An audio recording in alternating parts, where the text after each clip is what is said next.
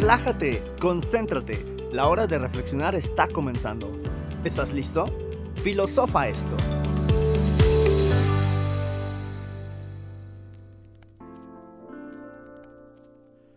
Muy buenos días, tardes o noches. Bienvenidos a Filosofa esto, un podcast de la Salle Cancún Radio, Convergencia Sonora.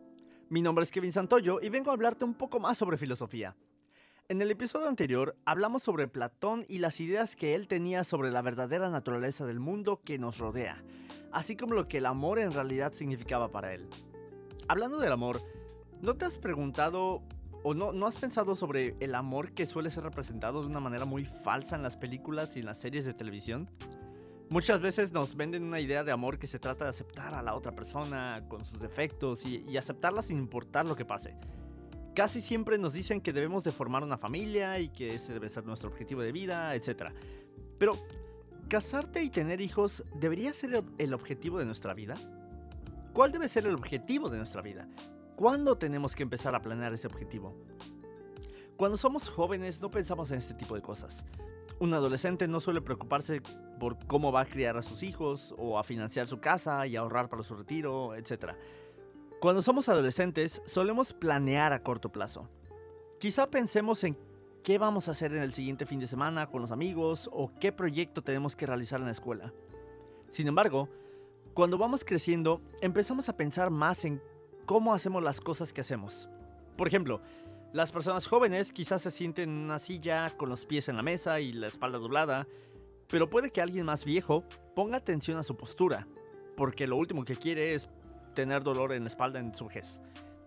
Lo que quiero decir es que cuando vamos creciendo, empezamos a ver la vida de, de diferente manera. Y nos empezamos a poner objetivos y planeamos la manera por la cual queremos llegar a esos objetivos. Empezamos a desarrollar un plan de vida. Nuestro filósofo de hoy creía que solo había un plan de vida. El plan de vida, su plan de vida. Este filósofo es Aristóteles.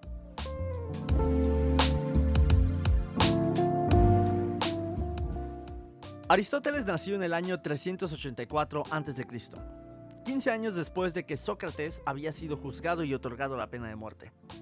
Cuando Aristóteles llegó a Atenas y entró a la Academia de Platón, se volvió su estudiante y escuchó miles de cosas sobre el gran Sócrates y su famoso dicho, una vida sin examen no merece ser vivida. Aristóteles de hecho tomó este dicho y lo modificó. Una vida sin plan no merece ser examinada.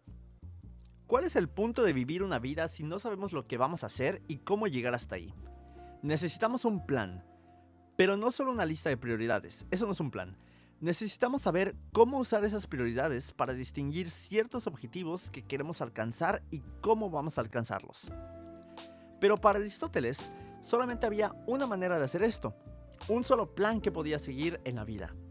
Ahora bien, esta idea de que solamente debe de haber un plan universal para vivir tu vida suena como algo muy extremo para nosotros.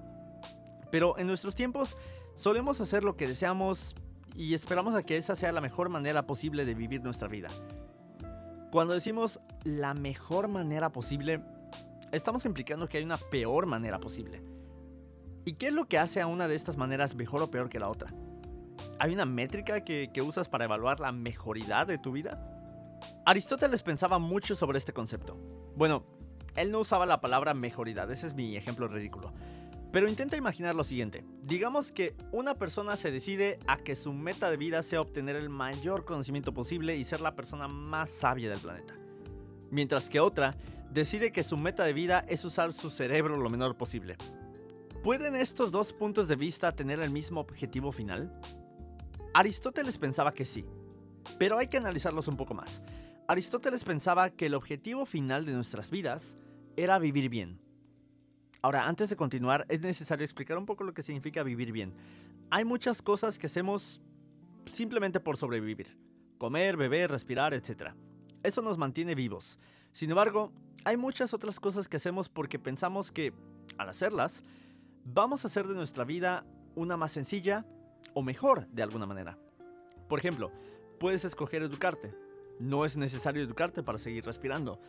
Pero si expandes tu mente y conoces una variedad de diferentes temas, puedes usar ese conocimiento para vivir una vida mejor, además de la satisfacción que tienes por mejorar como persona. Podemos pensar en estas dos cosas diferentes como cosas que hacemos solo por vivir y cosas que hacemos para vivir bien. Incluso, podrías decir que solo necesitas una de ellas. No puedes vivir bien si no estás viviendo. Por lo que mantenerte con vida solo es un requisito para vivir bien. Aristóteles pensaba que hacemos cosas por conseguir otras cosas, o simplemente por hacerlo. Ahora bien, si vivir bien es uno de nuestros objetivos en la vida, ¿Hay algo que queramos después de eso? ¿Acaso vivimos bien por querer completar un objetivo mayor? Aristóteles pensaba que no. Él pensaba que vivimos bien simplemente por vivir bien. Por lo tanto, vivir bien es nuestro objetivo final de vida. Aquí hay una cita de Aristóteles hablando sobre los medios que podemos usar para llegar a este objetivo. Esta cita es de la Ética Nicomaquea, libro 3, parte 3. Cito. Nos preocupamos no por el fin, sino por el medio, pues un doctor no se preocupa si debe curar, o un orador de si debe persuadir, ni un legislador si debe producir ley y orden, ni nadie se preocupa por su fin. Ellos asumen su fin y consideran cómo y por qué medios se debe obtener. Y si se puede obtener por varios medios, consideran por cuál se puede obtener de la manera más fácil y eficiente. Pero si se obtiene por un solo medio, consideran cómo será obtenido, por lo que llegan a la primera causa, que en el orden del, que en el orden del descubrimiento es la última. Aristóteles pensaba que hay muchas cosas que nosotros consideramos buenas. Como dije anteriormente, una persona puede pensar que la búsqueda del conocimiento es lo mejor que puedes hacer con tu vida, mientras que otra puede decir que usar tu cerebro lo menor posible puede ser la mejor cosa. Todas estas cosas que creemos que son buenas, en realidad solamente son nuestro pequeño camino personalizado que estamos tomando.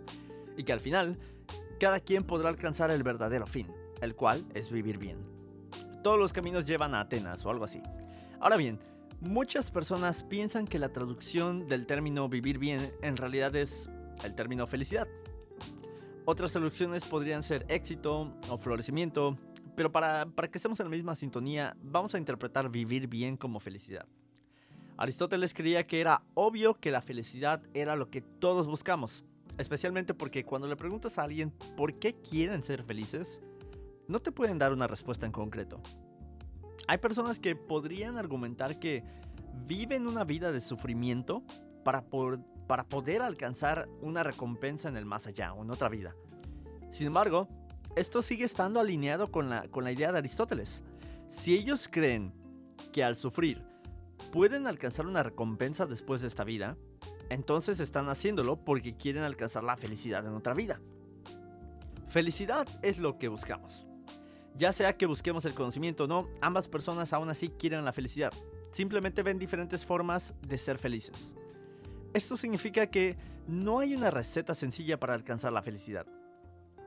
Aristóteles pensaba que, a pesar de que nuestros caminos para alcanzar la felicidad eran astronómicamente diferentes, todos queremos lo mismo eventualmente. Queremos cosas buenas. Es importante aclarar primero, para Aristóteles, las cosas que consideramos buenas no son cosas que tienen que ver con la moral o la ética. Las cosas buenas simplemente son cosas que queremos o deseamos. Aquello que nosotros creemos se puede ver afectado por nuestras experiencias, por nuestra personalidad, por nuestro conocimiento, etc. Somos seres individuales y tenemos querencias individuales. Esto explica por qué algunos pueden querer perseguir el conocimiento o querer no hacerlo. Querer competir en los Juegos Olímpicos o querer amarrar dinamita a su pecho y glorificar a Dios. ¿Me entienden? Todas estas cosas están basadas en nuestras querencias, las cuales están basadas en nuestro contexto y nuestro trasfondo. Sin embargo, como seres humanos, también tenemos creencias similares. Hay cosas que todos queremos. Cosas básicas como comer, beber, dormir. También deseamos cosas que no necesitamos para estar vivos. Por ejemplo, todos queremos comernos una deliciosa y jugosa pizza de vez en cuando. Todos aman la pizza, ¿no? También queremos obtener ese nuevo celular o un coche bonito, pero no lo necesitamos. Creemos que si tuviéramos esas cosas, podrían enriquecer nuestra vida y hacerla más interesante, a pesar de, que no sean importantes. Esto me lleva a repetir la idea de, antes. Si vemos algo que queremos, lo vemos como bueno. En el caso de la deliciosa pizza, lo que queremos y lo que creemos que es bueno no, simple, no siempre es bueno para nosotros. Comer pizza todos los días puede sonar muy delicioso, pero eventualmente vamos a ganar mucha grasa porque no es saludable. Comer pizza puede parecer una buena idea en un momento y lugar en particular. Sin embargo, en otro momento puede parecer algo terrible. Esto aplica para muchas cosas.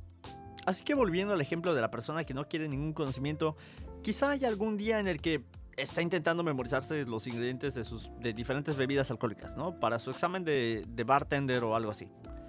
En ese caso, obtener conocimiento podría ser algo bueno. Aristóteles usa este hecho para hacer una diferencia entre las cosas que creemos que son buenas de vez en cuando y cosas que creemos que siempre son buenas, como el aire que necesitamos para vivir. Una buena forma de identificar esta diferencia es clasificándola como deseos y necesidades.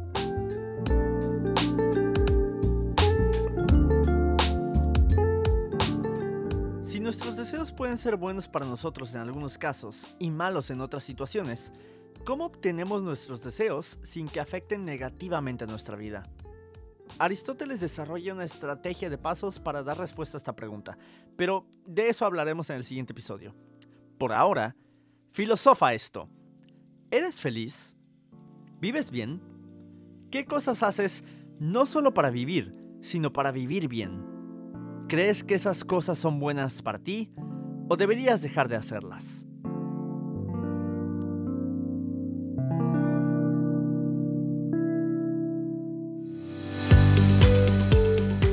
La hora de reflexionar ha terminado, pero no para siempre. Sintonízanos la siguiente semana en Filosofa Esto.